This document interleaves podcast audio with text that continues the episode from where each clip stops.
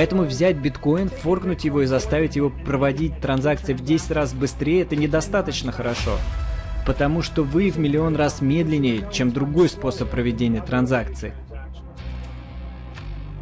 Но весь смысл децентрализованной формы жизни в том, что они все разные, и все они могут принимать собственные решения. Вам нужны хранители пламени, вам нужны максималисты,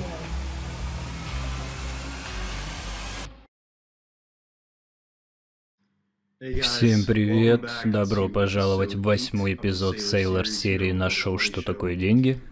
Сегодня мы поговорим о ряде интересных концепций, углубляясь в теорию биткоина и его влияние на будущее человечества.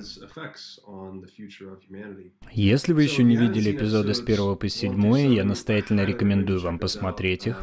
Многое из того, на чем мы основывались в этих сериях, дополняется по мере углубления в теорию биткоина. Итак, сегодня мы поговорим о нескольких вещах. Во-первых, о божественности инженерии и о том, как этот творческий импульс определяет человека и наполняет его жизнью. Мы также рассмотрим биткоин как средство обмена и поговорим о том, почему Сейлор считает его низкочастотным средством обмена и высокочастотным средством сбережения. Мы также узнаем, почему, по его мнению, выплачивать людям компенсации в биткоине плохая идея. Оказывается, в настоящее время налоговый кодекс сильно препятствует этому. Мы также рассмотрим еще одну денежную функцию биткоина в качестве расчетной единицы. Мы также рассмотрим биткоин в макроконтексте, где он находится по отношению к другим классам активов. И мы подробно рассмотрим криптовалюты в сравнении с цифровыми сетями. Это разграничение, которое проводит Сейлор, чтобы отличить децентрализованные криптосети от централизованных цифровых сетей. И мы поговорим о компромиссах между ними. Затем мы перейдем к действительно интересной теме бессмертного суверенитета, который является тем, что криптосети позволяют нам проецировать наши предпочтения за пределы нашей собственной жизни. Я думаю, что это действительно интересная часть разговора. И мы вернемся к теме денег как власти, поговорим о передовых технологиях, как магии, и посмотрим, как выглядят эти два понятия, когда они объединяются. И, наконец, мы обсудим биткоин как чистую и принципиальную идеологию, что является чем-то уникальным в современную эпоху.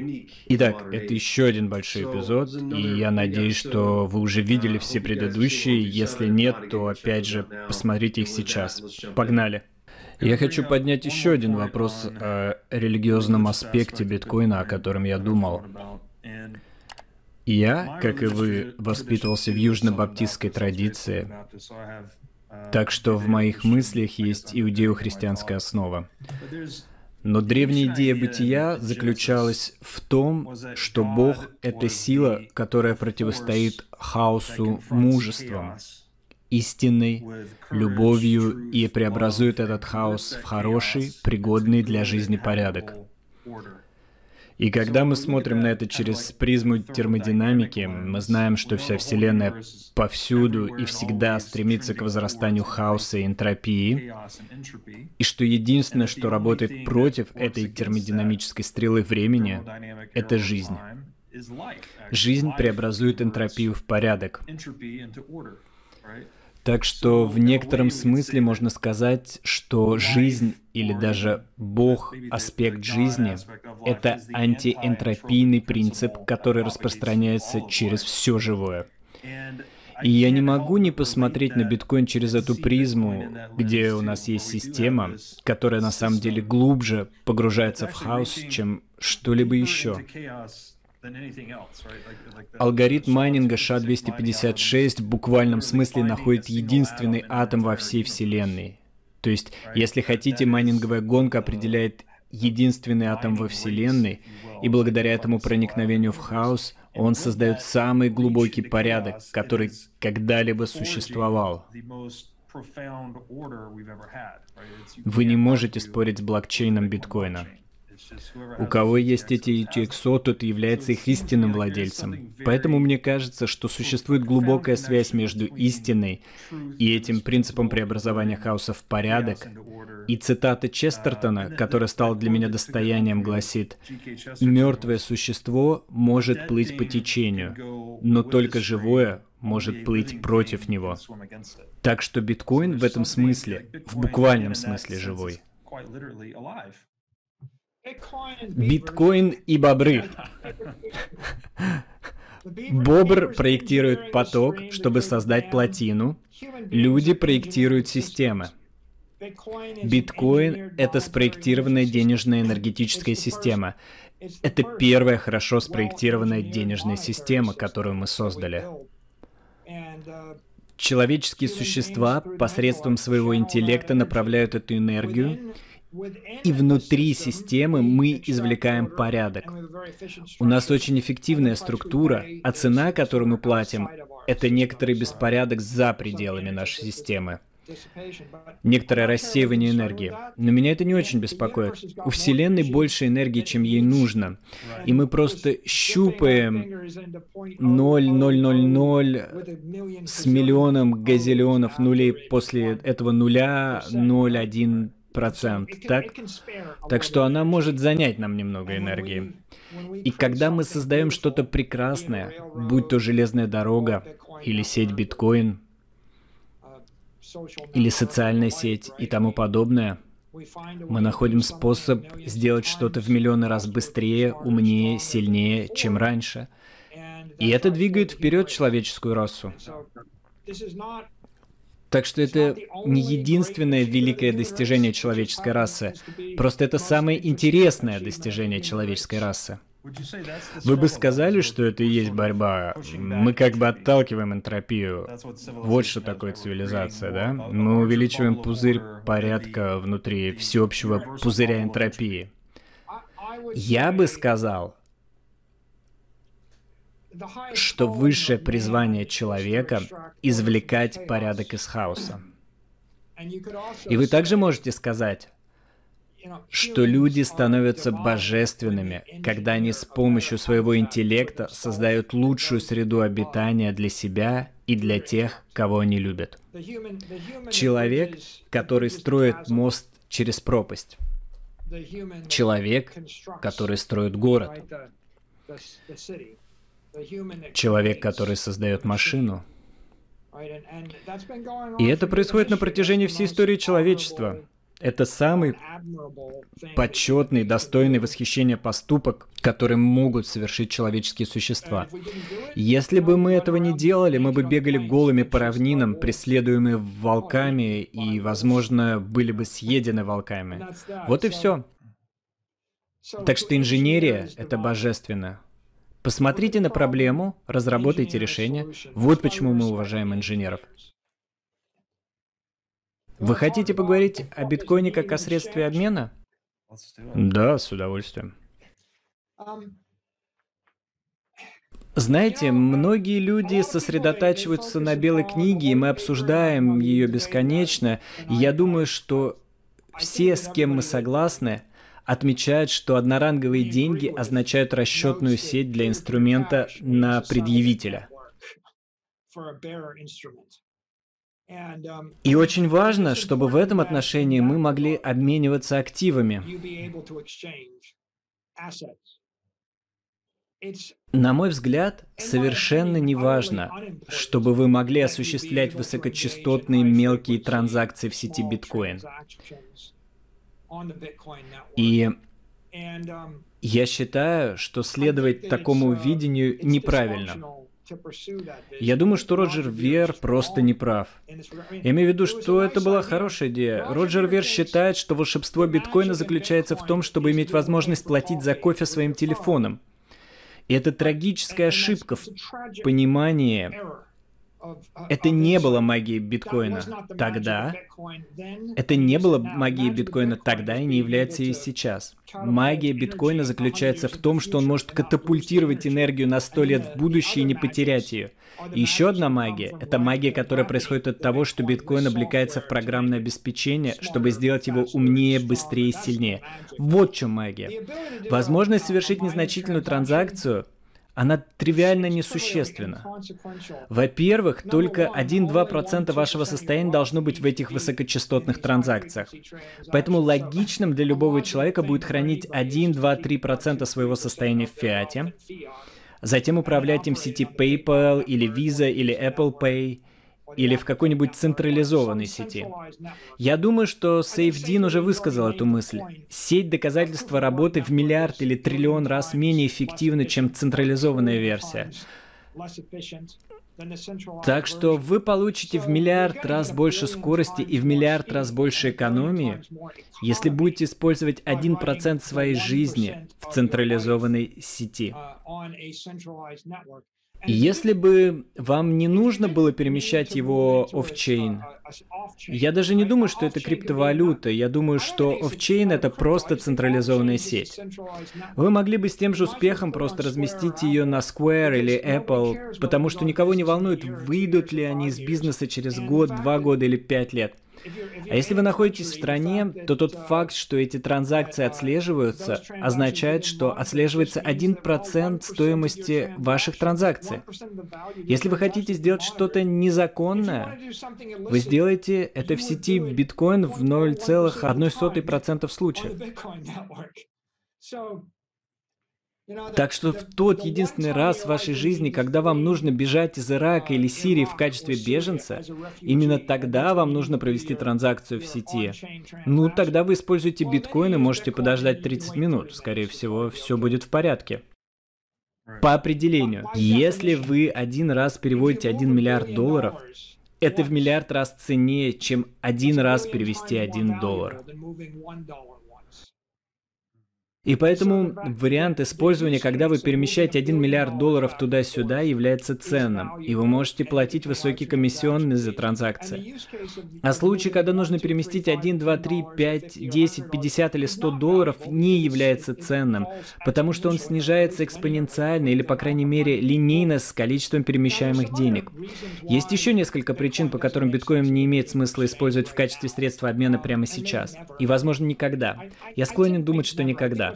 Я думаю, что произойдет следующее. Ну, мы можем спорить о семантике того, что означает средство обмена, но я думаю, что биткоин — это высокочастотное хранилище стоимости, низкочастотная расчетная сеть или низкочастотное средство обмена.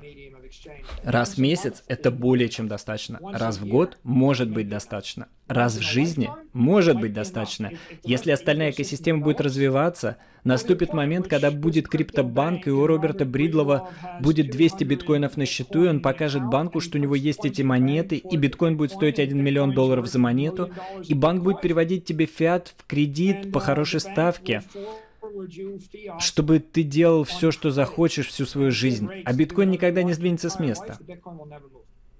И банк будет делать все, что угодно. И если банк потерпит крах, какое тебе дело? Банк потерпел неудачу, а не вы. Неважно, что у вас есть один процент, вы ничем не рискуете. Они фактически взяли весь риск на себя. Поэтому вам не нужно делать что-то с высокой частотой, чтобы создать ценность, кроме защиты денег.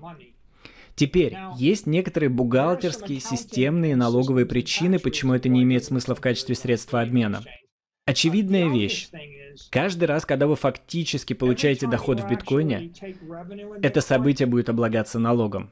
Вы помечаете биткоин. Так что если вы заплатили мне в биткоинах, в то время как биткоин торгуются на уровне 10,5 тысяч, я должен отметить это. Вы платите мне 27 долларов в биткоине, я делаю запись бухгалтерской книги, 27 долларов в биткоине с базы 10 400, друг перевел вам еще 32 доллара, у меня есть еще одна запись бухгалтерской книги. Если бы я продал миллион вещей за биткоины, у меня было бы миллион записей в бухгалтерской книге с миллионом разных базисных цен. А если бы я выплатил вам зарплату в биткоинах, мне пришлось бы вычислить прирост капитала, а затем заплатить налог. Так что если у меня есть 100 миллионов долларов в биткоине, а в следующем году я оплачу расходы на 100 миллионов долларов в биткоине, а биткоин подорожает в два раза, я получу 100 миллионов долларов прироста капитала и буду должен 20-30 миллионов долларов федеральному правительству в течение 12 месяцев за привилегию использовать биткоин, который работает в миллиард раз медленнее, чем Apple Pay. Так насколько же это ужасно? Ну, во-первых, потребуется десятилетия, чтобы заставить бухгалтерские системы работать. Давайте вспомнить, как работает глобальная транснациональная корпорация. У меня есть 27 дочерних компаний в 27 странах. Я веду бизнес примерно в 10-15 различных валютах. США, евро, юань, иена, песо, реал, мексиканская песо, аргентинская песо. Называйте как хотите. У нас много валют. По закону мы делаем это. По закону мы оплачиваем все медицинские счета в этих валютах, все страховки, все отношения с поставщиками. На это ушло 10 лет. Чтобы создать глобальную транс транснациональную корпорацию от начала до конца требуется 10 лет. Возможно, потребуется 5 лет, чтобы заставить все ваши бухгалтерские системы работать правильно. 20, 30, 40 миллионов долларов, чтобы заставить все это работать правильно.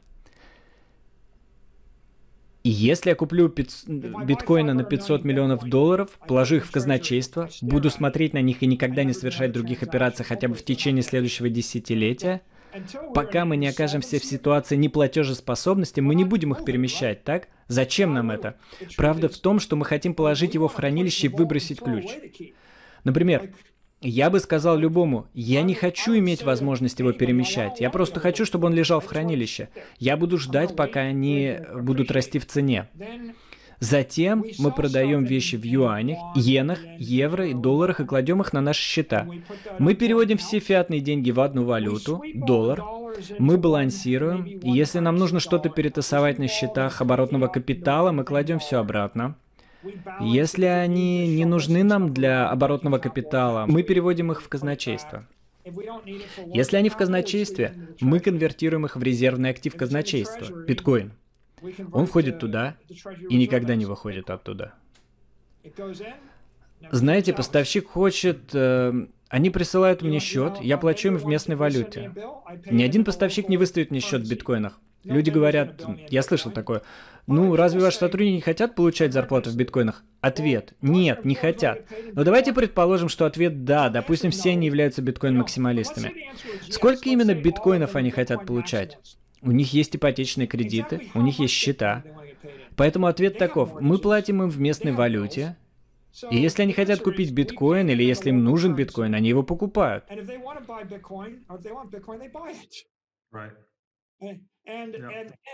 Почему было бы ужасной ошибкой платить им в биткоине? Потому что мы ускорили бы налоговые выплаты на 100 лет.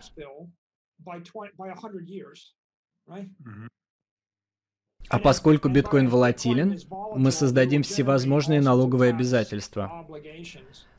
Второе. Мы на порядок увеличим сложность бухгалтерского учета. И третье. Нашим сотрудникам придется продать биткоин и создать свою собственную налогооблагаемую бухгалтерскую сложность, чтобы получить наличные деньги для выплаты ипотеки, оплаты школы для своих детей или чего-либо еще, так? Таким образом, вы создаете множество сложностей.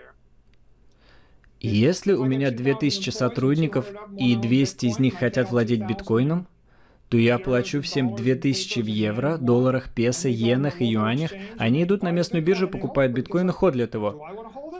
Потому что, типа, хочу ли я ходлить биткоин? Поэтому, когда вы управляете компанией с биткоином в качестве операционной системы, логичнее всего просто перевести фиатные деньги в казначейство, перевести казначейские активы в биткоин, оставить его там, а затем позволить каждому если поставщик хочет получать зарплату в биткоине, я плачу ему в долларах, он покупает биткоин. Если работник хочет получать зарплату в биткоинах, я плачу ему в долларах, он покупает биткоин. Вся этика биткоина заключается в следующем. Несите ответственность за себя. Не обращайтесь со взрослыми, как с детьми. Если я скажу, Роберт, ты работаешь на меня, но я помогу тебе, заплатив тебе в биткоинах, то это будет звучать, будто я лучше знаю, что тебе нужно. Ну, типа, ты достаточно умный человек. Если хочешь купить на свои деньги биткоин, пожалуйста, покупай на них биткоин. Флаг в руки. Это то, что вы делаете. Деньги имеют постоянную стоимость в тот момент, когда я передаю их от себя к вам. И вещь, которая действительно портит криптовалюту и такую вещь, как биткоин, как средство обмена, это налоговый режим, который устанавливает местный регулятор. В тот момент, когда налоговое управление США решило, что биткоин будет облагаться налогом как прирост капитала на момент продажи, стало совершенно невозможно, чтобы это была валюта. Все просто. Это сделано. Если бы кто-то даже поддерживал это, единственный способ, которым вы можете думать, что вы можете использовать биткоин как валюту, это если вы собираетесь управлять черным рынком, операциями на сером рынке без бухгалтерии, без бухгалтеров, без юристов в штате.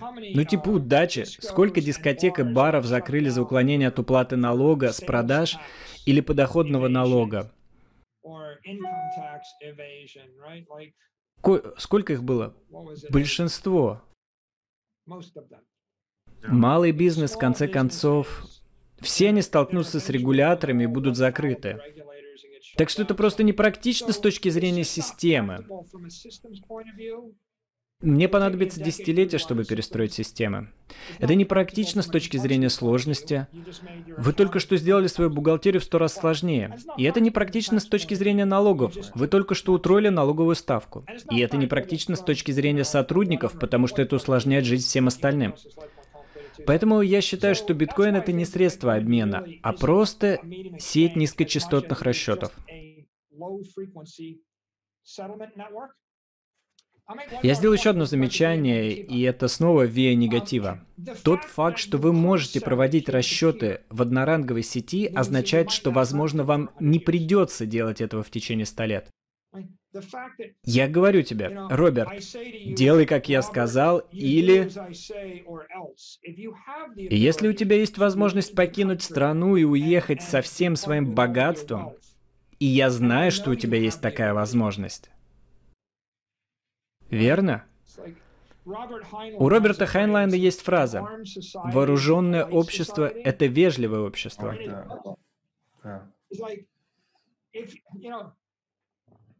Я живу в Майами-Бич. Иногда я бегаю по утрам, и в Майами у людей есть оружие. У людей может быть разрешение на скрытое ношение, так? Молодая девушка, которая выглядит безобидно, может ходить с пистолетом в сумочке, и вы дважды подумаете, когда это два часа ночи, и вы в баре, и все пьяны, прежде чем нахамить или нагрубить кому-то. А потом вы думаете, может мне не стоит быть в баре в 2 часа ночи, когда люди пьяны? А потом вы думаете, может мне не стоит разговаривать с человеком, который только что подрезал меня на шоссе?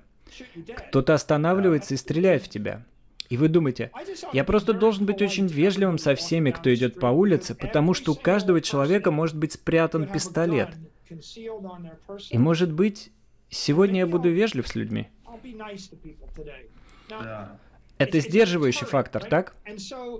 То есть возможность наличного расчета или возможность расчета и обмена – это и есть сдерживающий фактор.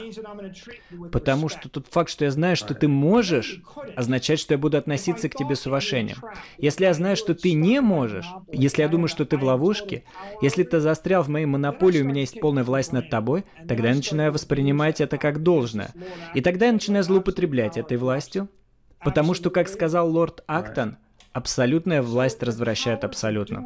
То есть возможность сделать что-то важнее, чем это фактически сделать.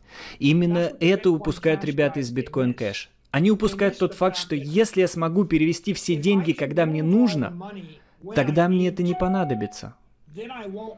И поэтому, да, мне нужно иметь возможность переместить их так, чтобы они имели стоимость в 100 триллионов долларов. Но нет, мне не нужно перемещать их сейчас. И, возможно, мне не нужно перемещать их больше одного раза никогда, просто для примера. Это как ядерное сдерживание. Я использую его один раз, может быть, я использовал его дважды, и с тех пор я его не использовал. Но неужели вы думаете, что это не... Ну, вы знаете, это неэффективно. Вы думаете, что эта возможность не имеет значения? Да, отлично сказано. И это возвращает нас к разнице между свободным рынком и монополией. На свободном рынке вы знаете, что у ваших клиентов есть выбор. Они могут перейти к другим провайдерам, они могут поселиться в другом месте, они могут вывести свой капитал. И поскольку у них есть такая возможность выбора, вы, как производитель или поставщик, несете ответственность за удовлетворение их предпочтениям. Вы должны прислушиваться к клиенту, вы должны прислушиваться к их желаниям и стремлениям убедиться, что вы удовлетворяете их желания. В то время как на другом конце этого спектра находится монополист, который, по вашему мнению, просто не заботится о предпочтениях своих клиентов, потому что у его клиентов нет выбора. Они застряли в сфере его влияния. То есть это разница между экономической демократией и экономической диктатурой. Поэтому тот факт, что биткоин можно перемещать куда угодно и когда угодно, и вы не можете оградить и монополизировать его, поэтому биткоин изменит правила игры. Если вы можете что-то сделать, это не значит, что вы должны это делать. Это основная философия стоиков. И есть фраза из фильма, где парень говорит, «Самый громкий человек в комнате — это самый слабый человек в комнате». Это, наверное, из фильма «Гангстер» 2007 год. Именно, «Гангстер». Самый громкий человек в комнате — это самый слабый человек в комнате. Если ты знаешь, что я могу это сделать, если Роберт Бридлов может телепортироваться в любое место на Земле в любое время со всей своей энергией, и я не могу это остановить, это дает тебе много силы. Это достойно уважения. Но это не значит, что ты хочешь порхать туда-сюда, как светлячок. Знаете, что можете это сделать? Теперь сделайте что-нибудь конструктивное, зная, что вы можете это сделать. Это спокойная уверенность. И не отвлекайтесь на щиткоины с их обещаниями.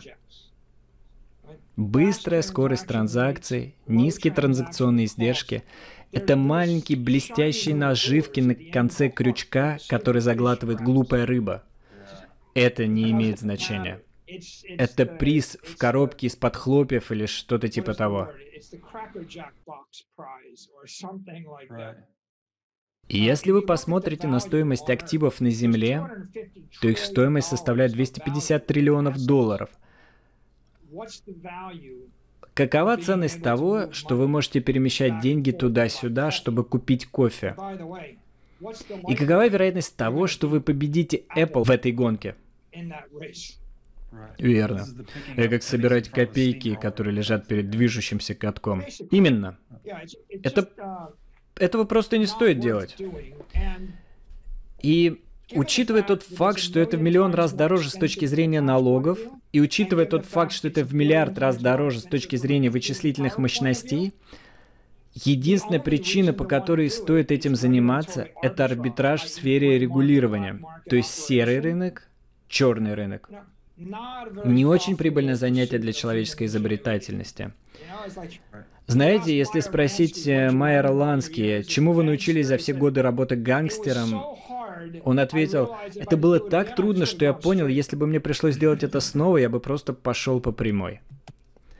Гораздо проще зарабатывать деньги просто законным путем. Так зачем изобретать какую-то технологию для обхода регуляторов?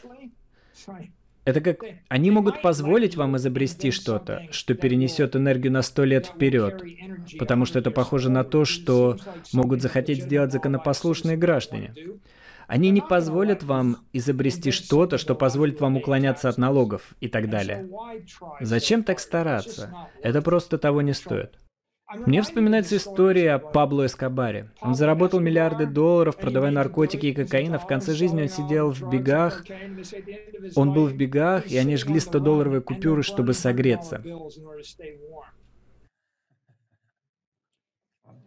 Типа да, удачи со всем этим. Поговорим о деньгах как об энергии.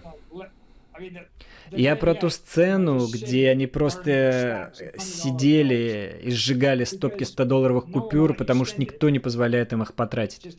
Это пример того, что не стоит чересчур стараться. Так что давайте поговорим о единицах измерения. Биткоин как единица измерения я думаю, что биткоин это универсальный язык экономической истины.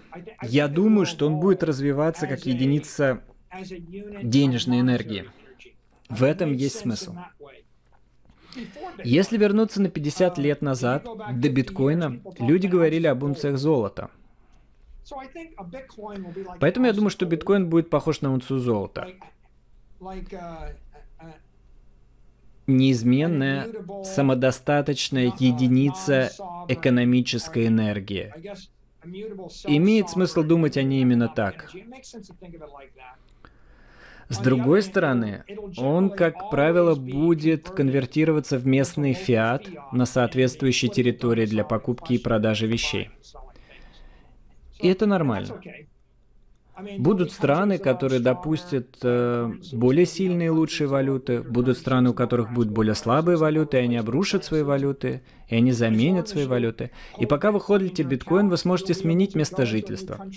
Знаете, я был в стране после того, как они обрушили свою валюту. Мы все были в Германии, они обвалили свою валюту. Мы купили новую валюту. Потом они избавились от марки, это был евро, мы купили евро. Так что правильнее всего думать об этом как о стандартной единице экономической или денежной энергии и не задумываться о чем-то большем.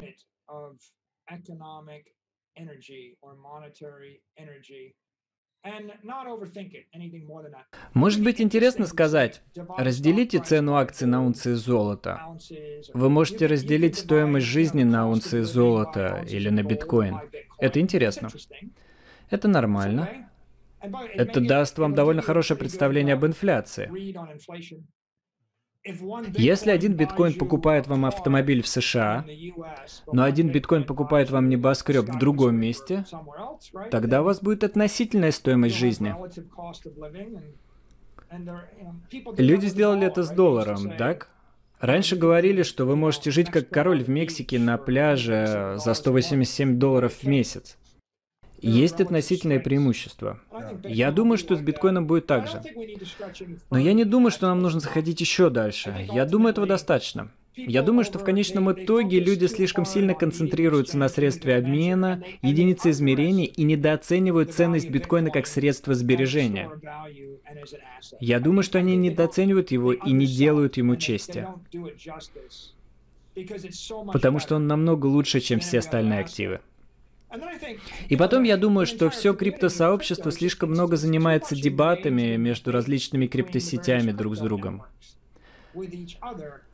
Потому что стоит мне написать что-то типа «Биткоин — это отличный способ передачи энергии в будущее», и тут же люди из Ripple начинают ругаться, а люди из Bitcoin Cash триггерятся и обижаются.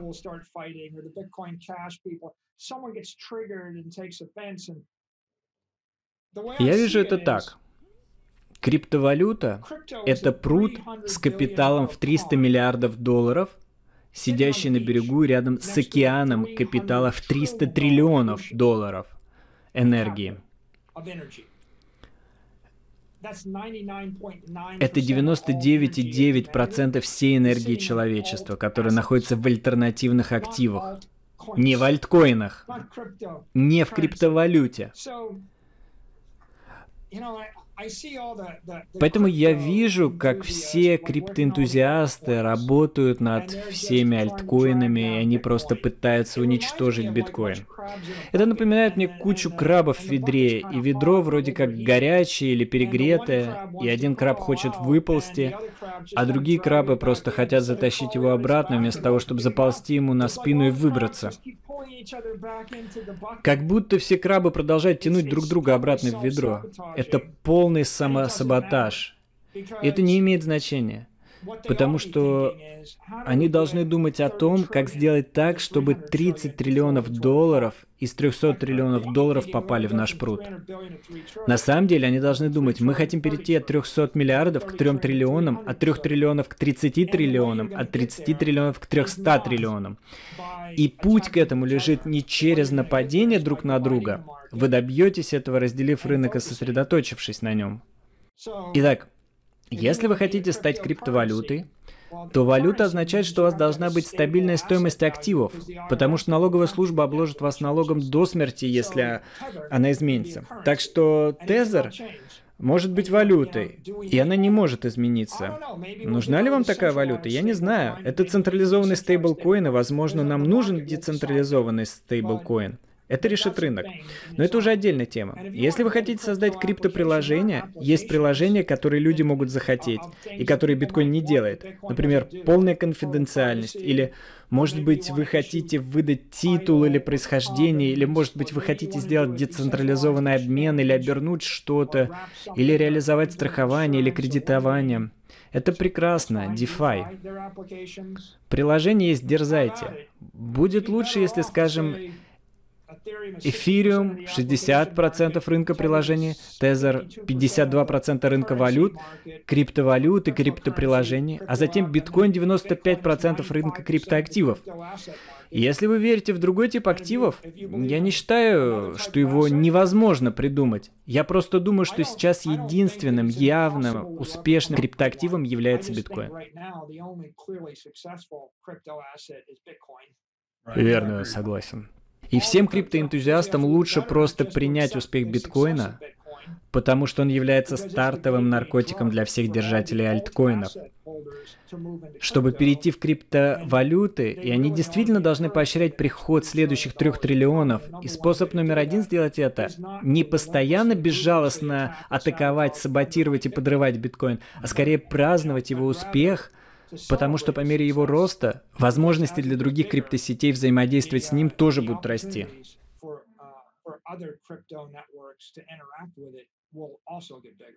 Конечно. И для людей, которые не понимают этого пространства, мне нравится формулировка, что биткоин — это цифровое золото. По сути, он уже пробежал, выиграл эту гонку. И по тем же экономическим и теоретико-игровым причинам, по которым существует только один аналог золота, скорее всего, будет только одно цифровое золото. Так что это почти то, что вы должны принять. И затем я описываю остальную часть Вселенной, криптоактивов, как текучий венчурный капитал, подвергающийся незначительной, если вообще какой-либо должной проверке. Некоторые из них могут добиться значительного успеха на рынках, которые расположены перпендикулярно к денежным но это очень высокий риск. А тот факт, что любой может создать один из этих активов за 15 минут на блокчейне Ethereum, создает очень низкий барьер для входа, очень низкий уровень проверки. Так что инвестируйте соответственно. Я бы не советовал никому, если вы собираетесь иметь часть криптоактивов в своем портфеле. Я думаю, что самая высокорискованная позиция, в которой вы можете оказаться, это 80-20 биткоинов ко всему остальному. А консервативная позиция 100% биткоина и 0% всего остального. Я согласен с тобой. Я думаю, мы видим это одинаково. Я думаю, это хороший переход к общей теории криптовалют. Возникновение магии в киберпространстве. Что такое криптосеть? Что такое цифровая сеть? Как это рассматривать? Скажи мне, прав я или нет. Я новичок, ты здесь уже давно. Мой взгляд на криптосеть таков. Криптосеть — это Программное приложение, работающее в децентрализованной сети с механизмом консенсуса, в идеале доказательства работы, возможно доказательство доли или какой-то другой механизм консенсуса, который, по мнению теоретиков, способствует децентрализации и антихрупкости. А цифровая сеть это централизованная сеть. Это Facebook, Twitter, Google, Apple или что-то еще более традиционная сеть клиент-сервер. Поэтому, глядя в будущее киберпространство, мы увидим криптосети и цифровые сети. Зачем вам нужна криптосеть? Криптосеть нужна для бессмертного суверенитета и антихрупкости. Мы знаем, что биткоин делает это прямо сейчас. Если вы хотите провести человечество через время и пространство, особенно через время, возможно, через время и территорию. Это даже звучит более подходяще, чем пространство. Знаете, криптосети не обязательно быстрее, чем цифровые сети в перемещении разных вещей в пространстве, но они лучше в перемещении его через территории. И причина этого в том, что иногда у вас есть регуляторные или нормативные ограничения наименьшего общего знаменателя, которые препятствуют инновациям в цифровой сети. Apple компьютер никогда не будет делать определенные вещи, потому что они подчиняются законам США. Хотя они могли бы делать их в 98 странах. И поэтому криптосеть может на самом деле развиваться быстрее, в то время как цифровые сети ограничены нормативно-правовыми актами. Очевидно, что между цифровыми и криптовалютами есть компромиссы. Я думаю об этом так. Доверие, безопасность и длительность. Это атрибуты криптовалют. Экономичность, производительность, функциональность и соответствие требованиям – атрибуты цифровых технологий. Если я хочу сделать это дешево, то в цифровой сети это будет в миллиард раз дешевле. Если мне нужна производительность, то в цифровой сети она в миллион раз быстрее. Если мне нужна функциональность, то, скорее всего, она будет намного функциональная. Никто не будет спорить, что Apple Pay, Apple или Google — это красивые функциональные продукты. Apple или Google Maps. Попытка сделать Google Maps децентрализованной криптосети, вероятно, будет катастрофой. И затем соблюдение требований. Цифровые сети лучше соблюдают требования. Иногда мы сожалеем об их соблюдении требований. Они что-то закрывают, что-то цензурируют, но они лучше соблюдают требования. Так что те самые вещи, которые делают криптовалюту привлекательней, доверие, безопасность, длительность, приобретаются ценой отказа от экономичности, производительности, функциональности и соответствия. Вывод такой. Некоторые вещи лучше делать в цифровом виде, а другие в криптовалюте. Это ранние дни, и единственный очевидный вывод, с которым мы оба согласны, биткоин – успешная криптосеть как средство сбережения. Это мы знаем. Все остальное – эксперимент, и когда он достигнет 100 миллиардов долларов, это уже не эксперимент. Мы можем спорить, является ли это экспериментом при 50 миллиардах, но я бы сказал, что при 100 миллиардах это уже вещь. И это довольно очевидно. И, возможно, это будет вещь даже ниже этой отметки. Но для того, чтобы определить это, нужно гораздо больше образования. Я вставлю свои 5 копеек. Различие между децентрализованной сетью и централизованной. И это напоминает мне старую цитату. Если вы хотите идти быстро, идите в одиночку. Если вы хотите идти далеко, идите вместе. Так вот, централизованное решение как бы идет в одиночку, потому что оно соответствует одному единственному плану. Оно может очень быстро внедрять инновации и двигаться в определенном направлении.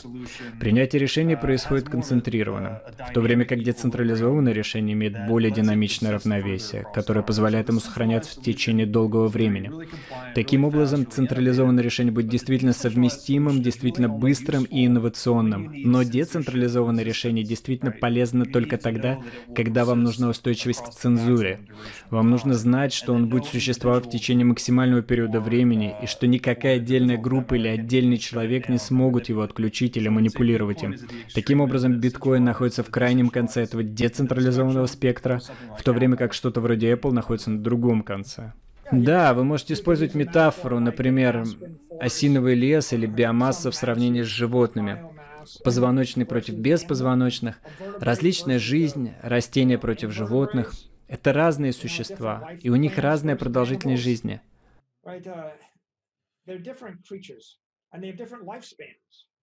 Вы хотите жить 2000 лет? Или вы хотите прожить 80 лет? Один из них движется быстрее другого, но один из них более уязвим, чем другой. Я думаю, что с человеческой точки зрения настоящий вопрос для людей заключается в следующем. Хотите ли вы довериться человеку, довериться организации, довериться компании, довериться правительству? И или хотите ли вы довериться криптовалютной сети? И мы будем решать наши проблемы с помощью сегментации. Вероятно, мы не сможем поместить функциональность биткоин в полностью децентрализованную сеть с доказательством работы, которая будет делать то, что делает Amazon или Uber или Pandora или YouTube. Скорее всего, нет. Но нужно ли нам это? Скорее всего, не нужно. Поэтому, когда мы думаем о сегментации криптоиндустрии, я думаю, что вы действительно хотите разделять и властвовать. Криптосеть — это форма жизни. И я думаю, что это разные вещи. Я имею в виду, что в криптосети есть генетическая кодировка, и это очень отличается от решения проблемы с человеком или решения проблемы даже с цифровой сетью. Когда вы создаете протокол, биткоин, и отпускаете его, он становится формой жизни, размножается, и все эти узлы распространяются, все майнеры распространяются. И вы не можете засунуть джина обратно в бутылку и изменить его генетику, когда вы выпустили его на волю. На самом деле, можно сказать, что как только планктон распространился и стал доминировать во всей экосистеме, будь у Бога идея получше, он создал это и создал этих рыбешек. Или он создал бактерии, он создал новый вид. У вас есть идея получше? Создайте что-то другое. И если это что-то другое находится в той же энергетической экосистеме, что и планктон, у него ничего не получится. Если взять птицу, то она может сосуществовать с оленем. Но трудно создать двух хищных птиц и поместить их в одно и то же пространство, в одно и то же время. Одна из них съест другую. Одно хищное существо. И с криптовалютой, я думаю, то же самое. Вы должны думать об этом как об эволюции новой жизненной силы в киберпространстве. И генетический код имеет первостепенное значение. Так что если вы действительно надеетесь на успех, и это мое мнение, когда вы выпускаете приватную монету, вы должны сказать, это для такой-то цели, и вот что это такое, и мы собираемся сделать это правильно, и мы позволим этому дышать и жить, и мы не собираемся возиться с этим или обезьянничать с этим. И мы не будем решать, что мы хотим, чтобы у обезьяны были крылья, а также жабры, и она могла плавать. А если я смотрю телевизор и вижу эти крутые штуки с рогами, и хочу приделать их, вы не можете быть любителем технологий криптовалют. Вы должны быть настроены примерно так. Это сумасшедший парень в лабораторном халате в лаборатории создает новый вид жизни, вируса, существа. Как будто у вас есть одна попытка, и она в лаборатории, и все. Вы не можете получить его обратно. И поэтому вы должны осознавать, насколько это важно. Это протокол. Жизнь — это нить ДНК. И эта ДНК собирается идти делать все, что она собирается делать. Вы создаете жизнь. И поэтому, насколько разрушительно для Бога сказать, «Я создал человеческие существа, я совершил ошибку, я собираюсь отозвать их, а потом подправить и сделать человека 2.0». Это проблема, так?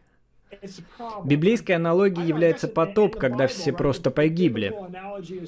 Или какие-то безумные вещи в Эдемском саду.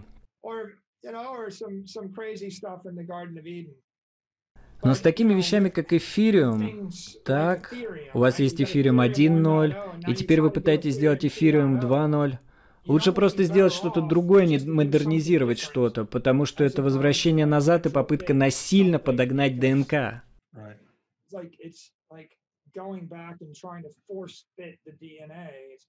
Вы можете сделать это с помощью цифровой сети. Хорошо, если вы работаете на одном сервере, и вы можете сдвинуть переключатель, и все перейдут на него. Но весь смысл децентрализованной формы жизни в том, что они все разные, и все они могут принимать собственные решения. А если вы можете приказать им что-то сделать, это уже не кажется децентрализованным, не так ли? Это не децентрализация. В связи с этим я смотрю на криптоиндустрию и думаю, что логичная сегментация такова. Активы против приложений против валют.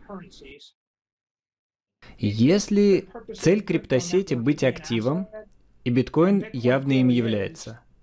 А вот биткоин кэш, биткоин сатоши вижен и остальные пытаются им стать.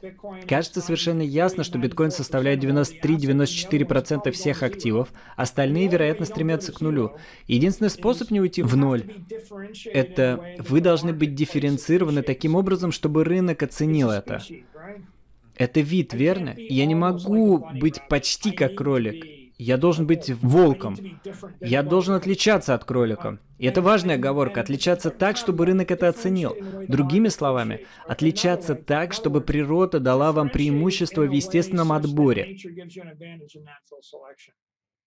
Поэтому взять биткоин, форкнуть его и заставить его проводить транзакции в 10 раз быстрее, это недостаточно хорошо. Потому что вы в миллион раз медленнее, чем другой способ проведения транзакций. Так что это не та генетическая мутация, которая работает. Это пример ошибочной генетической мутации, которая убивает носителя. Это мутация уровня вымирания. Генетические мутации происходят в природе постоянно. Большинство из них — ошибки. Но некоторые из них могут сработать. Если я смогу встать на две ноги, если мои глаза начнут работать в 10 раз лучше, чем ваши глаза, и я смогу создавать ракеты, тогда, возможно, это сработает для меня. И, возможно, я буду иметь потомство. Так что не исключено, что генетическая мутация на биткоине будет естественным преимуществом. Такое возможно. Просто те, на которые вы сейчас смотрите, что у нас есть? Я имею в виду скорость транзакции,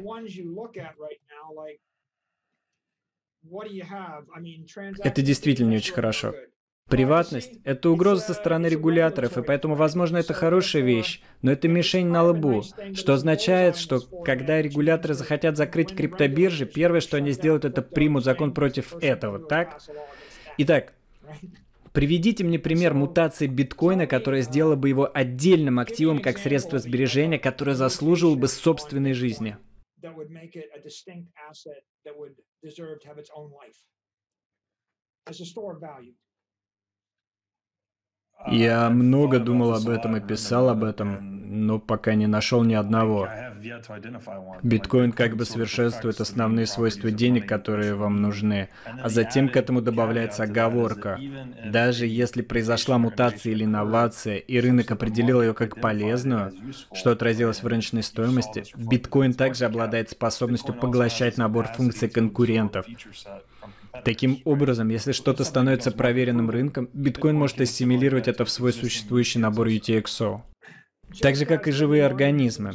Так же, как и компании. Вы получаете жесткого конкурента. То, что меня не убивает, делает меня сильнее. Точно. Инстаграм поглотил функцию Snapchat Story, так? Полностью уничтожил Snapchat. Так что сейчас мы не видим другой криптовалюты. Не исключено, что она может появиться, но сейчас биткоин занимает 94% рынка криптоактивов. Вы не можете включить эфириум, потому что, хотя сейчас он на Proof of Work, они переведут его на Proof of Stake. И у них даже нет интеллектуального обязательства работать на Proof of Work. И я сомневаюсь, что Proof of Stake обладает достаточной защитой на длительном периоде времени. Это не доказано. Кажется, что как идея она может быть испорченной, так? Это как пример, мы возвращаемся к этому вопросу. Это как если бы я хотел загнать антилоп. Это как если бы кто-то пожаловался, что мы потребляем слишком много энергии. Это почти как если бы защитники окружающей среды взяли верх и решили, то они просто злятся, что кто-то использует слишком много энергии, поэтому они хотят принять закон, чтобы остановить это. Но это закон против матери природы, и он нацелен на то, чтобы загнать антилопу. Поэтому те 4-5% криптоактивов, которые остались, Satoshi Vision, Bitcoin Cash, ни один из них не дифференцирован настолько, чтобы у них было хоть какое-то будущее в дарвиновском мире, которое я вижу. Так что им суждено обнулиться. Тогда мы переходим к криптовалютам. Это стейблкоины. Люди впадают в ярость, если вы говорите, что это криптовалюты, потому что все хотят, чтобы биткоин был криптовалютой. Но если определение валюты – это деньги, которые вы можете легально потратить в стране без уплаты налогов, то биткоин – это не валюта, а тезер – валюта. Потому что это очень просто. Прочитайте налоговый кодекс АРС. Вы обнаружите, что в большинстве мест на Земле они будут облагать его налогом как актив. И в этом нет ничего плохого. На самом деле так даже лучше. На самом деле это ошибка. Зачем вам создавать краткосрочную валюту, которую в миллиард раз дороже реализовать вычислительно, чем другую? Единственная причина, по которой вы захотите сделать что-то в миллиард раз дороже, это бессмертие. Бессмертный суверенитет. Это хорошая причина. Но у вас это есть. Если у вас есть это 99,9% времени, то вы в порядке of your assets 99.9% of the time, Тогда вы можете позволить себе немного риска, чтобы иметь в миллиард раз более высокую производительность цифровой сети. Таковы валюты. Единственная причина для криптовалюты – это арбитраж в области регулирования или, возможно, инновации благодаря децентрализации – если вы можете привести аргумент, что мы будем быстрее внедрять инновации, потому что мы подчиняемся законам Сингапура, а люди на Мальте смогут использовать сингапурскую криптовалюту, и это не является технически незаконным, это просто в сто раз лучше, потому что мы можем использовать эту возможность регулятивного арбитража вы можете назвать это свободным рынком. Тогда я думаю, хорошо, отлично. Тогда я думаю, что здесь есть место для криптовалюты. Думаю, можно добавить и фактор скорости. Тезер можно перемещать 24 часа в сутки, 7 дней в неделю, в то время как доллар США сталкивается с определенными ограничениями по времени или юрисдикциями, контроль за движением капитала. С другой стороны, вы можете перемещать Apple Pay 24 на 7. Вы можете перемещать Square Cash 24 на 7. Так что нет причин, по которым вы не могли бы запустить цифровой сеть 24 на 7. Кстати, Binance — это цифровая сеть, и вы можете торговать на Binance 24 на 7. Так что можно было бы просто перемещать деньги с помощью Binance. Мне не нужна для этого криптовалютная сеть. Поэтому независимо от того, используют ли люди цифровые или криптовалютные стейблкоины, это функция регулятивного арбитража. Я имею в виду, что у людей есть проблемы с конфиденциальностью. И еще есть вопросы доверия.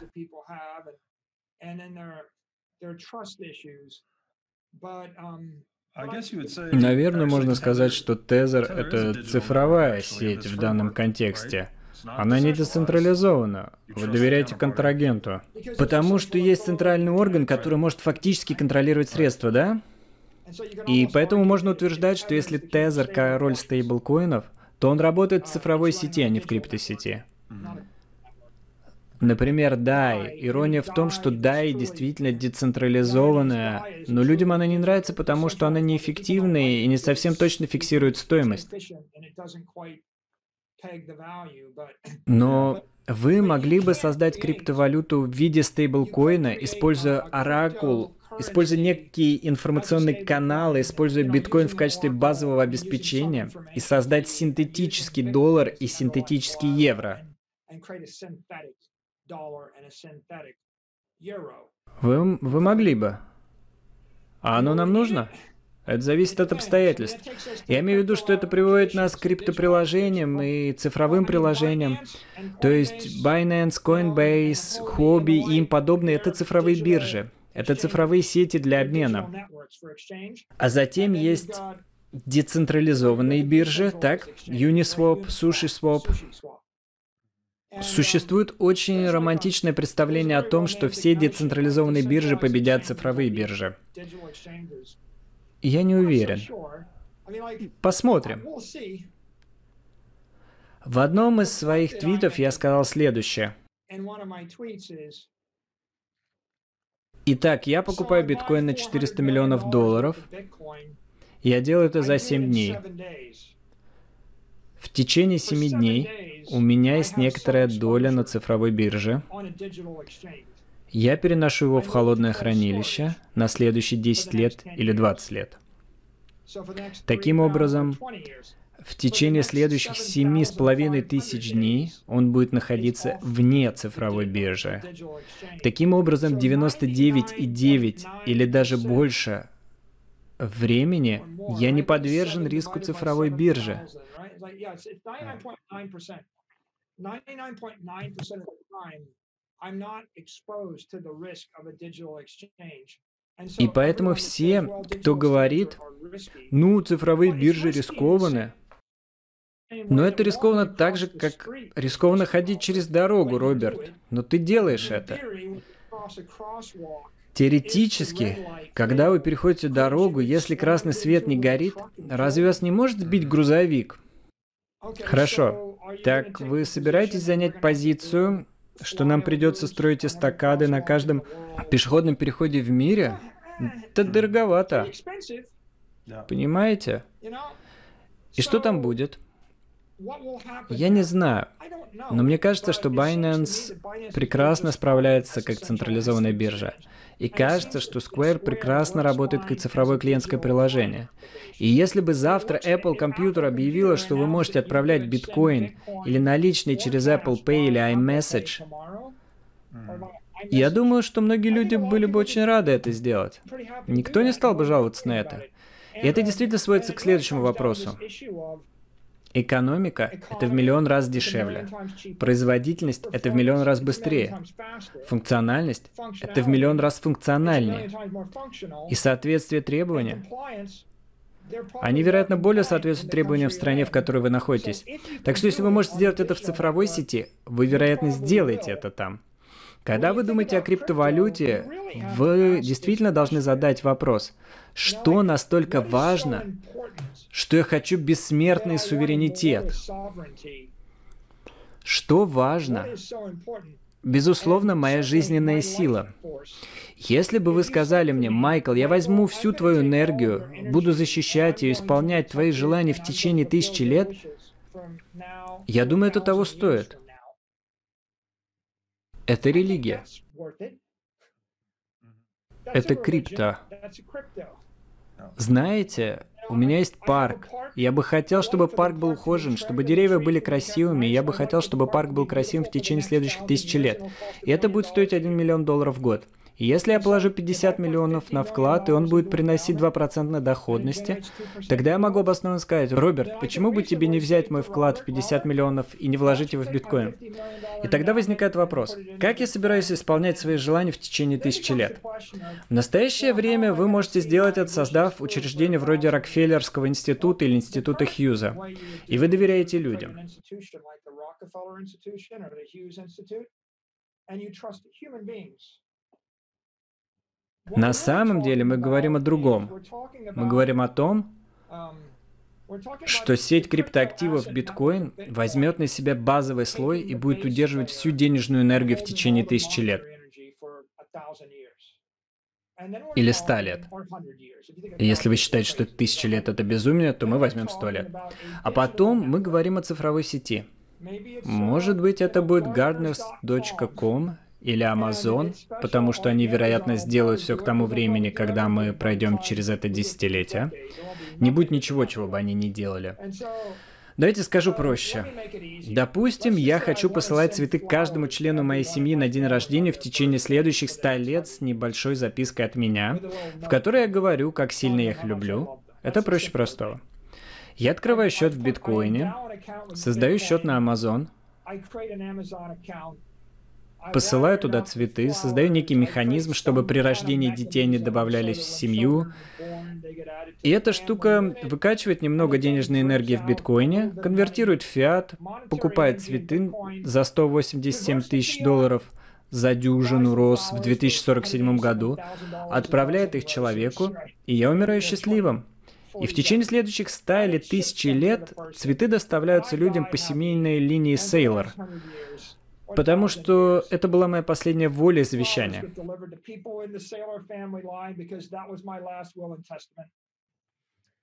А как бы я поступил, будь я Джоном Рокфеллером сто лет назад? У меня было бы огромное количество активов, возможно, много золота и акций. Он владел всеми нефтяными компаниями, они до сих пор существуют. И затем вы бы вложили часть этих активов в фонд, некоммерческий фонд, потому что нам нужен безналоговый льготный фонд – вот почему вам нужен некоммерческий фонд. Кстати, весь ваш прирост капитала освобождается от налогов, а весь ваш доход оптимизирован в плане налогообложения, так? Так что это хорошая идея. Затем у вас есть совет директоров, у вас есть пять советников, и они назначают управляющего деньгами, они назначают управляющего бизнесом, И когда один из них уходит на пенсию, у них есть процесс отборочного комитета, который назначает кого-то другого. У нас, вероятно, уже седьмое поколение советников Института Рокфеллера. Кстати, Джон Рокфеллер создал Чикагский университет. Он работает до сих пор. Рокфеллер создал множество вещей, которые работают до сих пор. Университет Рокфеллера. Так что я могу сделать это старомодным способом, но чтобы сделать это хорошо, вы, вероятно, говорите о 100 миллионах долларов активов и операционном бюджете в 5 миллионов долларов в год. Если вы отпуститесь до 1-2 миллионов долларов, это не совсем так. 5 миллионов долларов в год – это минимум. Лучше всего, если вы станете университетом, религией, церковью или некоммерческой организацией, институтом Хьюза. Так вы получаете бессмертный суверенитет – или суверенитет э, на многие годы вперед. Другой стандартный способ. Рокфеллер скупает всю землю на реке Гудзон и отдает ее штату Нью-Йорк, превращает ее в парк штата или национальный парк, как национальный парк Гран Гранд-Теттон. И вы получаете согласие федерального правительства и правительства штата на бессрочное финансирование этого парка Смитсоновским институтом. Проблема со всем этим заключается в том, что иногда вы просто не можете доверять правительствам, так?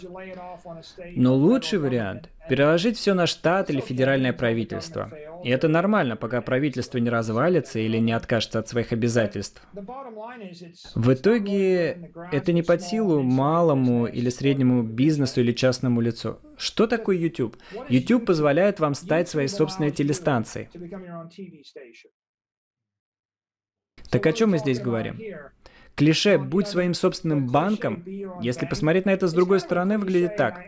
Я обычный человек, я вкладываю свою денежную энергию в биткоин, подключаю его к какой-то цифровой сети, передаю ключи тому, кому доверяю, члену семьи, наследнику. Возможно, я делаю мультисиг сетап, так?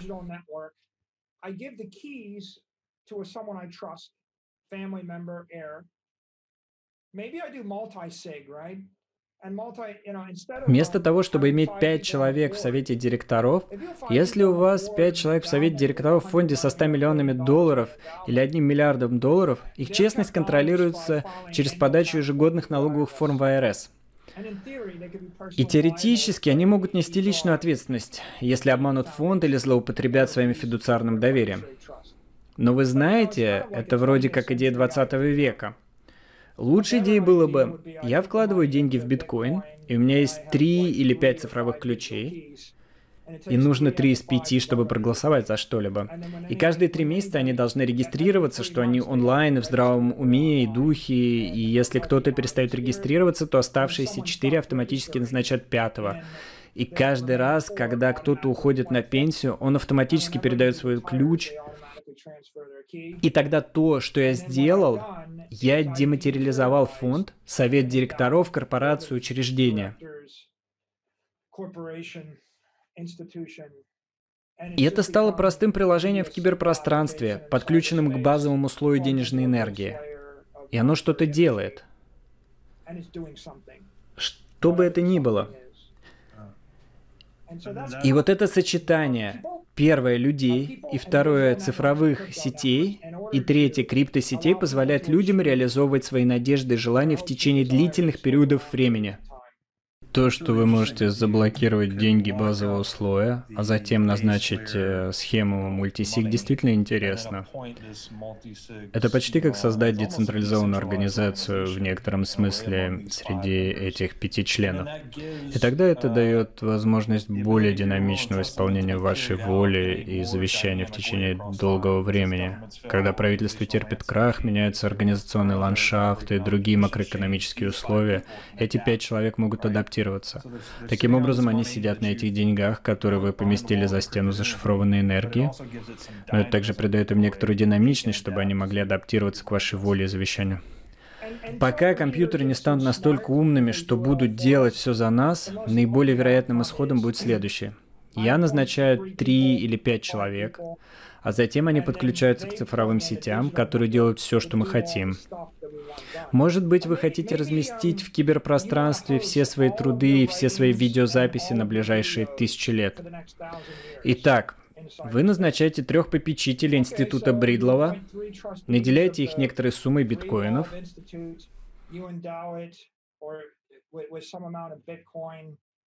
вы живете прекрасной жизнью, ходите, и их правила таковы.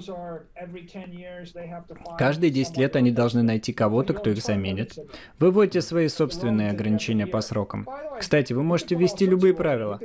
Вы можете сказать, что каждый, кто действительно читает мои материалы и проходит тест, может голосовать за то, кто будет пятью попечителями. Или наоборот, вы не можете быть попечителем, если вы не посмотрели, не прочитали все и не поняли все и не прошли мой тест, который я оставил для вас.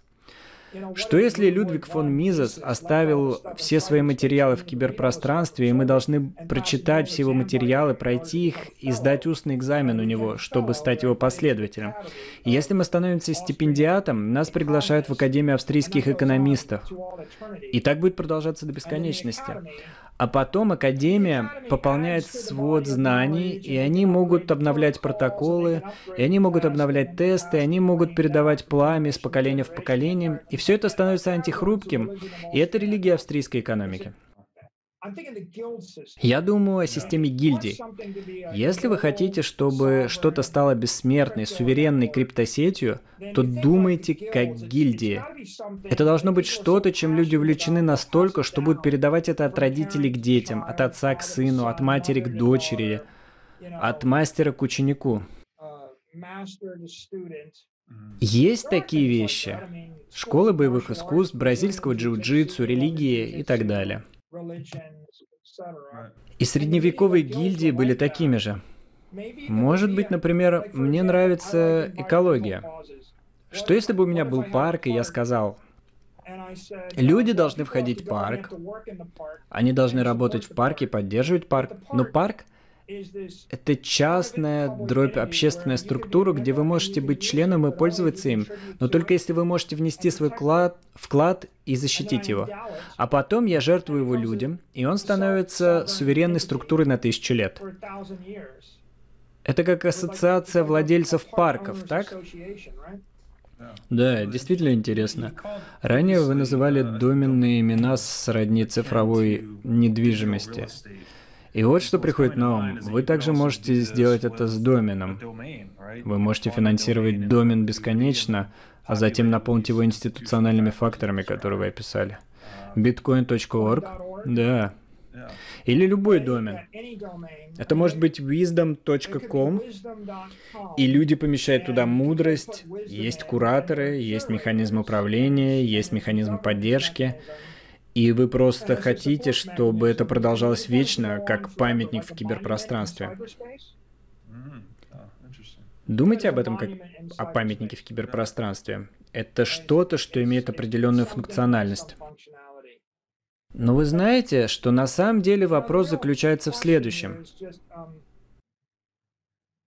Что вы любите? И чего вы хотите достичь за свою жизнь? Вы семейный человек? Вы политик? Вы религиозны? Любите ли вы искусство? Может быть, вы хотите создать сайт, на котором люди могли бы размещать свои работы? Вы можете загрузить цифровое искусство, а другие люди могут его посмотреть или использовать при условии лицензирования. И вы просто хотите, чтобы это стало чем-то вроде Википедии, так? Это услуга общего пользования, которую вы просто хотите, чтобы она продолжалась вечно, не подвергаясь хрупкости или человеческим сбоям. Это так интересно, что еще один способ думать о деньгах как о средстве выражения предпочтений. Когда вы покупаете автомобиль или продаете дом, экономика динамично реагирует на это, производя больше автомобилей и меньше домов. Так вот, теперь с помощью биткоина вы можете выразить эти предпочтения трансцендентно пространству и времени. Теоретически вы можете выражать их вечно.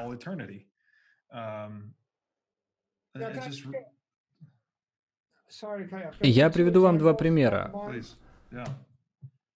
Есть примеры богатых доноров, которые создают, например, профессорскую кафедру в университете, а деньги уходят на строительство нового футбольного стадиона.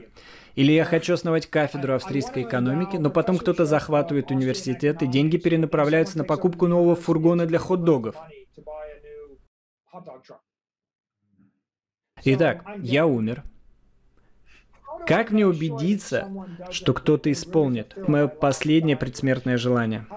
Как мне убедиться? Ну, я могу сделать это, если у меня есть институт Рокфеллера, и они держат кошелек в руках, и они выдают деньги ежегодные, а потом смотрят.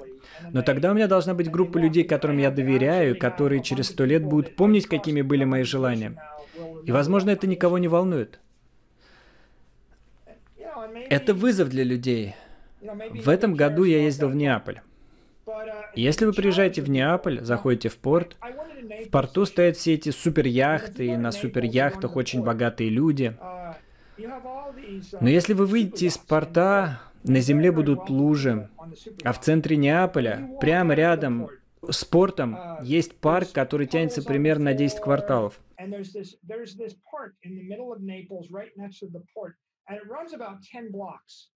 И 50 лет назад он был прекрасен и был жемчужиной Неаполя. Он был похож на центральный парк, и каждый мог прийти туда и наслаждаться прекрасным днем. Теперь, если вы пройдете по нему, все здания забрызганы краской, они все закрыты, там вонючая вода, не растет трава. Это просто грязь. Это выглядит как что-то через 40 лет после апокалипсиса. Это в центре третьего по величине города в Италии. Повсюду деньги. Но почему-то ни муниципальные власти, ни власти штата, ни федеральное правительство Италии, ни любой богатый человек не могут найти 100 тысяч евро в год, чтобы поливать траву и стричь газон.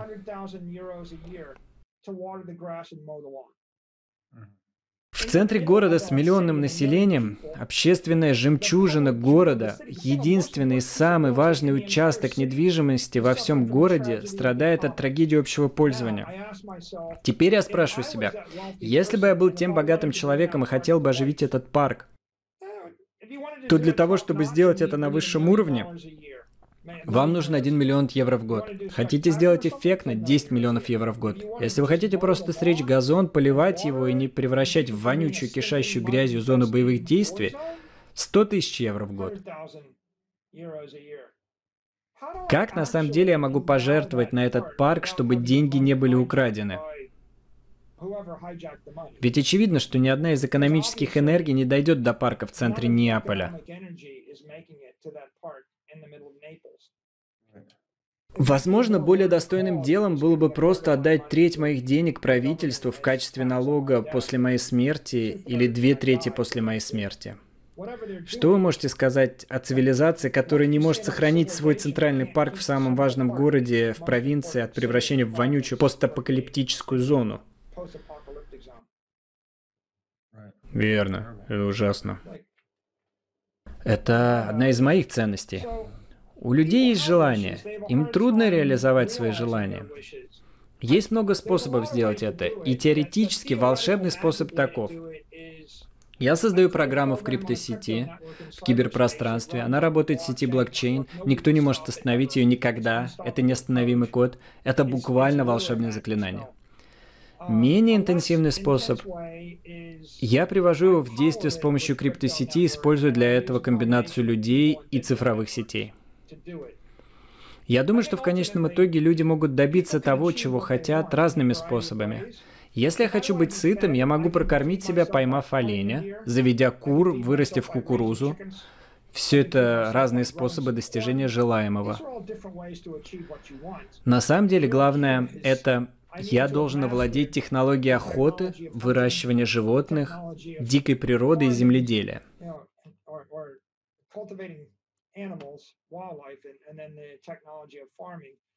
Если у меня под рукой есть все эти три технологии, которые я могу смешивать и сочетать, тогда я действительно могу сделать что-то интересное.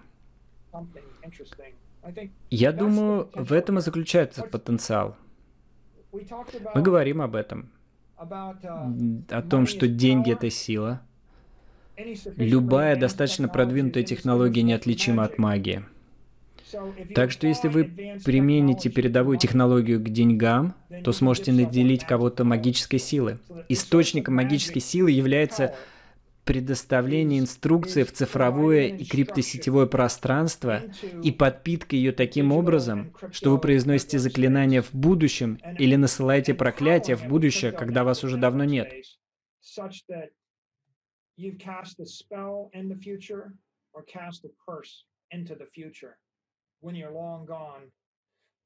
Это настоящая магия, так? Например, произнести проклятие через 30 лет после моей смерти – это впечатляющая магия. Менее интересно, но более практично. Я просто хочу произнести заклинание, пока я жив.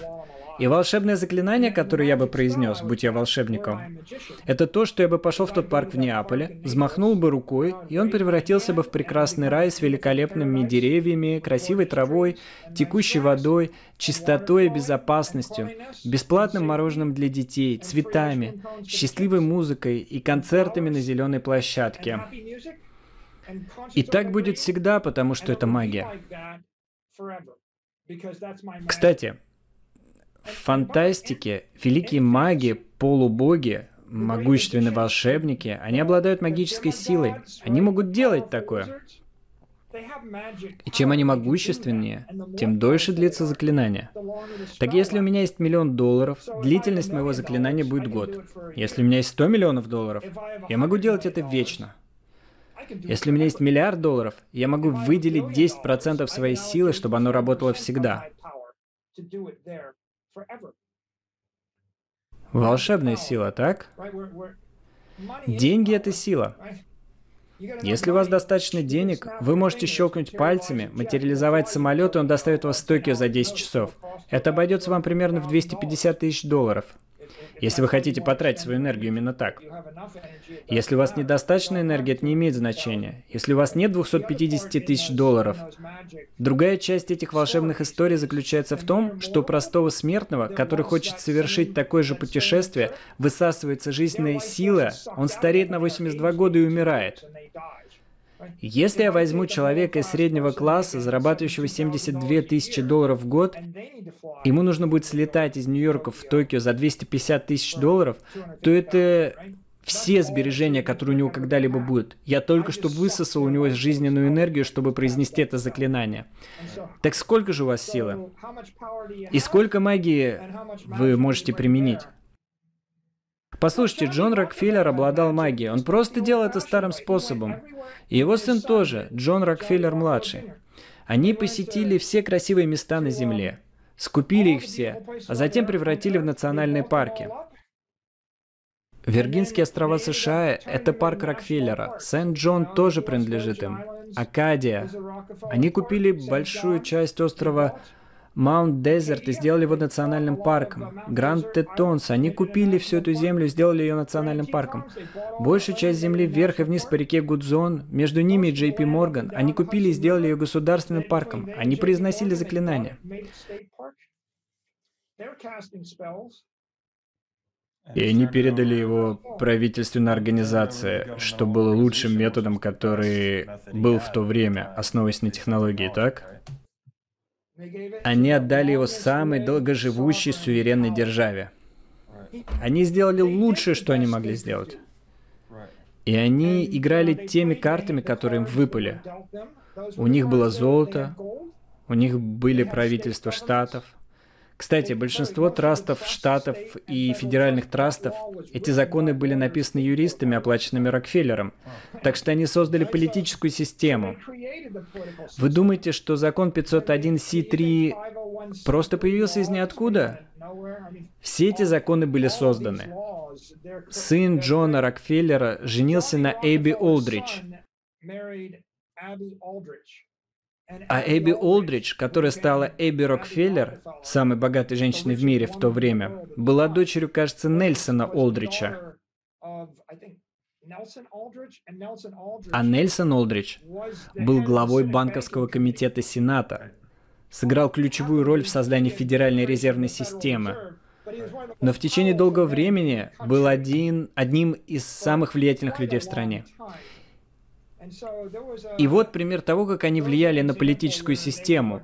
И критики говорят, что они влияли на нее во вред людям. Но вы также можете увидеть множество способов, которыми они влияли на нее во благо людей. Если вы когда-нибудь наслаждались национальным парком, то половина из них финансируется такими людьми, как Рокфеллер. Верно, интересная точка зрения. Олдрич из плана Олдрича, который провалился прямо перед принятием закона о Федеральной резервной системе. Да, он самый. С самого 1920 года или около того. В течение 30 лет он доминировал. Сенатор от Род-Айленда. Так что я думаю, что в двух словах это мои взгляды на криптовалюты.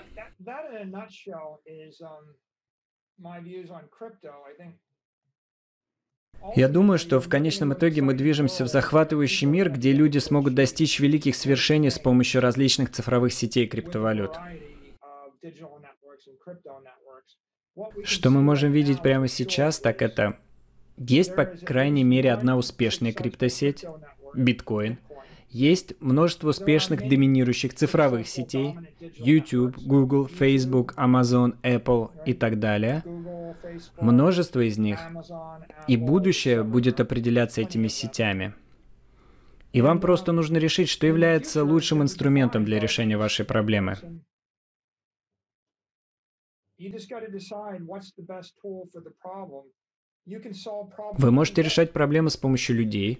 Я могу поднять трубку, позвонить вам и сказать, «Роберт, купи мне биткоины на 100 миллионов долларов». И я решаю проблему с человеком.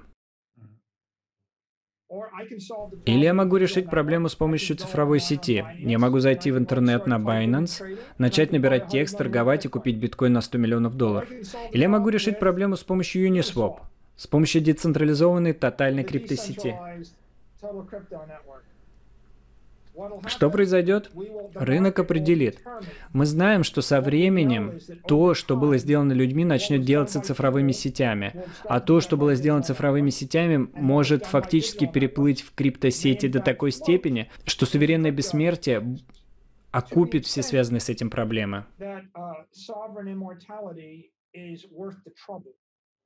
И если вы собираетесь создать криптосеть, если они делают это только для регулятивного арбитража, то срок ее жизни, вероятно, составит 10 лет. И он будет шатким, потому что кто бросится на амбразуру ради чего-то вроде разницы между Binance и Uniswap? Вы бы пожертвовали своей жизнью, чтобы попытаться торговать на Uniswap вместо Binance?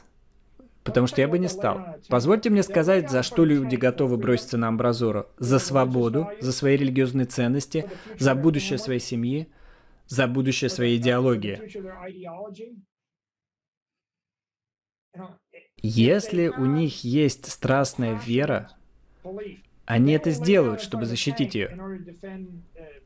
Принципы науки, справедливости, гуманности и истины. Не все. Но вам не нужны все. Вам нужны хранители пламени. Вам нужны максималисты. Тот один процент, который готов сражаться и умереть за эти принципы. Мы считаем эти истины самоочевидными. Мы не придумали их сегодня здесь. Это основная истина, на которой основано множество вещей, включая Соединенные Штаты Америки. Если вернуться к Римской Республике, то когда Римская Республика была здорова, было много римлян, которые были готовы сражаться и умирать за римские принципы. В определенной степени многие хорошие римляне убили Юлия Цезаря, потому что они думали, что сражаются за римские принципы. Из-за этого велось много войн. Так что если вы действительно хотите, чтобы криптовалюта была успешной в течение 100 лет, технология — это лишь часть этого, так? Это идеология в паре с технологией. Идеология должна быть настолько чистой и понятной, что люди будут сражаться насмерть, защищая эту идеологию. И именно поэтому я, вероятно, не собираюсь жертвовать своей жизнью ради 13-й итерации смарт-контрактов. Это не так важно. С другой стороны, если вы скажете мне, что кто-то собирается высосать всю экономическую энергию из цивилизации и погрузиться в темные века, то я думаю, я буду бороться за то, чтобы этого не случилось. За это стоит бороться.